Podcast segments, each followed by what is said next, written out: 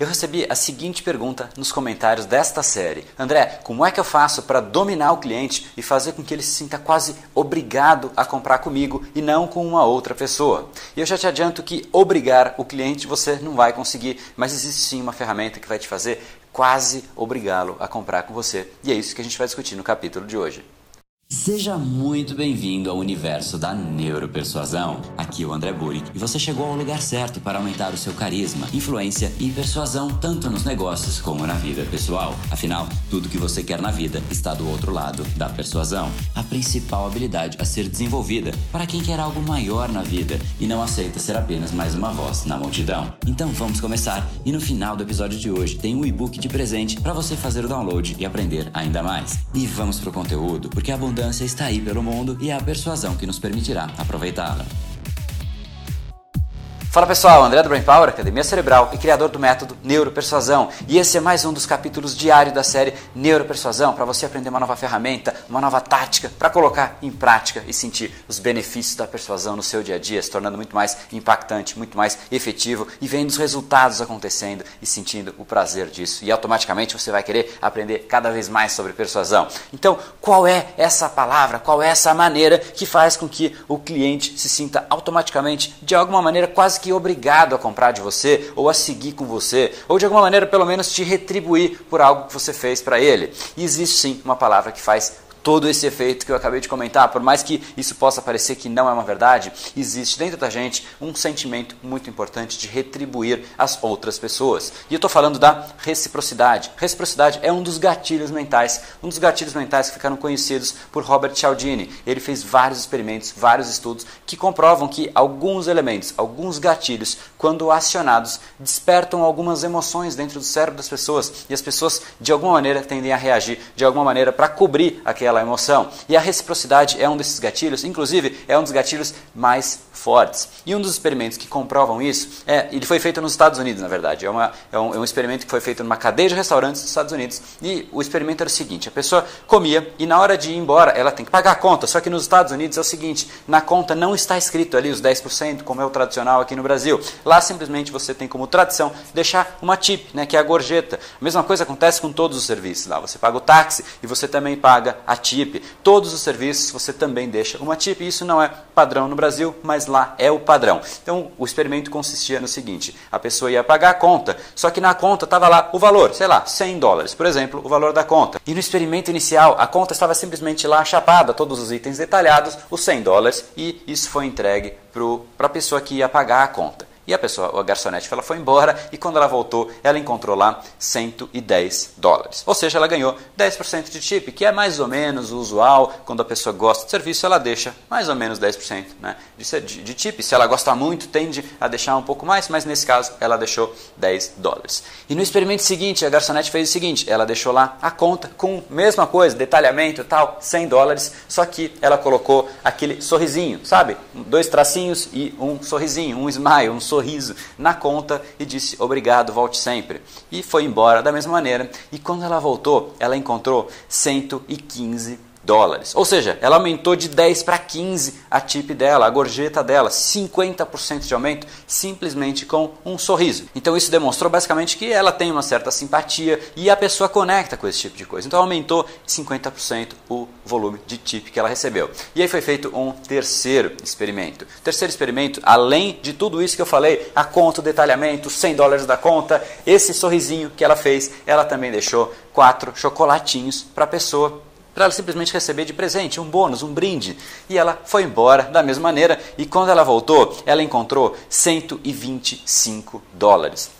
Ou seja, automaticamente a pessoa deixou 25% de tip, que talvez seja um dos mais altos pontos de tip que você possa deixar quando você realmente está muito satisfeito com o serviço. Então, aqueles quatro chocolatinhos que de longe custaram esse volume todo, esse montante todo que foi deixado de tip, acionou este gatilho da reciprocidade. Ou seja, todas as vezes que você vai fazer alguma coisa e a pessoa te entrega algo a mais, algo além do que ela deveria, ela gerou algum tipo de valor para você. Quando alguém gera valor para você, você naturalmente se sente compelido a devolver esse valor para aquela pessoa, de alguma maneira, seja em troca financeira, seja com atenção, seja o que for, você automaticamente vai se sentir muito mais compelido a fazer isso. E isso é uma norma social nossa. A gente se sente inclusive incomodado quando isso não acontece. Vou dar um outro exemplo. Pensa no seu casamento. não sei se você já casou, é casado, é, vai casar, se você está preparando a sua lista de casamento. E talvez se você estiver no momento de preparar a sua lista de casamento, ou você já fez isso,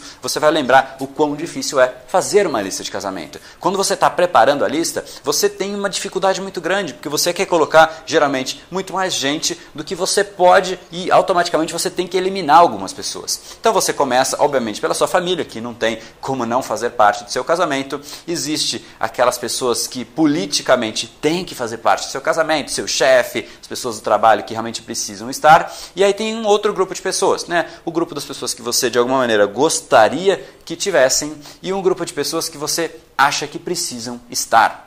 E o que, qual é a grande diferença dessas pessoas? Né? Primeiro, se uma pessoa te convidou para o casamento dela, ela automaticamente sai das pessoas que você gostaria para as pessoas que precisam estar, mesmo que você não realmente gostaria que ela tivesse. O simples fato dela ter te convidado para o casamento dela faz com que você tenha uma propensão muito maior de chamar aquela pessoa. A mesma coisa acontece com festas infantis. Se o seu filho foi convidado para a festa infantil de uma pessoa, de uma criança da escola dele, você tende a chamar aquela criança para a festa infantil do seu filho também. É assim que a sociedade funciona. A gente tende a retribuir de alguma maneira para valores que a gente recebe, coisas que a gente não espera e a gente é agraciado. A gente tende a retribuir. Então, voltando agora, desconstruindo tudo e voltando para a pergunta pergunta inicial. André, como eu faço para quase que obrigar o cliente a comprar comigo e não com outro vendedor, com uma outra pessoa? Como eu faço para o meu chefe me promover e não promover outras pessoas? Como eu faço para eu ter mais geração de valor? Do que as outras pessoas, André? Então é exatamente essa a pergunta. A resposta está na própria pergunta. Você tem que gerar mais valor do que as outras pessoas. Se você é um vendedor, você simplesmente fica lá oferecendo, fazendo promoção, fazendo uma coisa, fazendo outra. Você é simplesmente mais um naquele mundaréu de vendedores. Se você é um funcionário que simplesmente entrega o que seu chefe te pede, você é mais um naquele mundaréu de funcionários. E isso não vai te gerar o valor de retorno. Ou seja, se você não gera valor no caminho da ida, o valor não volta para você então faça coisas que as pessoas não esperem. Gere valor. Se você está vendendo um carro e você quer que a pessoa compre, as, os vendedores de carro já fazem isso. Eles entregam, eles dão o tapetinho, eles dão lavagem, eles dão o tanque de gasolina. Eles fazem alguma coisa que a pessoa não está esperando, porque não é normal, e automaticamente a pessoa fica compelida a retribuir aquele momento, aquela sensação de geração de valor recebida. Ela fala: Nossa, que pessoa bacana, que pessoa simpática. Ela prezou por mim, ela se importou comigo e eu quero de alguma maneira retribuir. Então, se tiver dois vendedores fazendo o mesmo produto, o mesmo preço, pelo menos similar, mesmo que um pouquinho mais caro, o, o, o vendedor que tem uma geração de valor, a pessoa vai sim ficar propensa a retribuir a pessoa que gerou valor para ela. Então, como é que você quase que obriga a pessoa? Gere muito valor para essa pessoa. Acompanhe ela, leve ela para tomar um café, faça coisas que realmente estão dentro do, das coisas que importam para aquela pessoa. Não saia fazendo tudo, porque são coisas, se existe uma coisa que não importa para aquela pessoa, não faça isso. Você tem que fazer efetivamente o que é relevante para a pessoa. E para você saber e acertar qual é essa atividade, você primeiro tem que fazer uma pesquisa, entender o cérebro da pessoa e você vai começar a gerar valor para aquela pessoa. A mesma coisa com o seu chefe, entende o que gera valor para o seu chefe, o que ele espera de você e entrega um pouquinho a mais, mais um pouquinho a mais dentro das coisas que são efetivamente importantes para ele. E eu sugiro que você faça isso também na sua casa, com a sua mulher, com o seu marido, ou com o seu namorado, ou com a sua namorada, você vai ter uma retribuição de valor e a coisa tende a crescer crescer muito mais eficientemente, porque um que gera valor, o outro vai querer devolver valor, e você recebeu o valor de novo, você vai querer retribuir novamente aquele valor, e automaticamente a relação fica muito mais saudável, independente de qual é o tipo de relação. Eu falei de relação comerciante, na né, relação de vendedor, falei de relação de trabalho profissional com o chefe, e eu já falei de relação em casa. Então, efetivamente, adote isso como uma cultura, como um estilo de vida. Entregue sempre a mais, um pouco mais do que a pessoa espera, e você vai tender a receber uma avalanche de retorno em contrapartida medida e as pessoas vão tender a se engajar muito mais com você do que com o restante das pessoas aí pelo mundo, porque aí pelo mundo as pessoas não têm essa cultura, elas simplesmente querem tirar vantagem, existe a lei do mínimo esforço. Ah, eu vou falar um pouquinho com esse cara, se eu vendi, vendi, se eu não vendi não tem problema, eu vou pro próximo, e isso é o que impera pelo mundo. Então se você fizer esse modelo, você sai do mundo, você entra no mundo meio que paralelo que você vai perceber os resultados dele imediatamente e eu te garanto isso. Então se você gostou dessa ideia, deixa aqui embaixo um comentário, me fala como eu vou colocar isso em prática, André. Eu vou fazer isso, eu vou fazer aquilo. Conta aqui embaixo, que eu gostaria muito de saber. E se você também quer propor um tema diferente, coloca aqui embaixo. É a mesma coisa, eu vou tender a usar esse material para fazer mais um vídeo. Esse vídeo foi fruto de um comentário. Então se você gostou, em algum lugar aqui nesse vídeo tem um botão para você clicar assinar e automaticamente você recebe amanhã o próximo vídeo. Essa é uma série de vídeos diárias sobre neuropersuasão. Ela não contempla o método completo da neuropersuasão. Existe, obviamente, um método que dá toda a substância por trás disso, mas o que eu entrego aqui são ferramentas que você pode pegar e colocar em prática. Mas se você quiser saber muito mais em profundidade e ter um método para você reestruturar o seu cérebro, para conectar com o cérebro das outras pessoas, conexão neural, conexão muito mais persuasiva, muito mais impactante. Não vai ser aquele vendedor que fica simplesmente falando compre, compre agora, porque vai acabar, porque você vai efetivamente conectar com o cérebro da outra pessoa.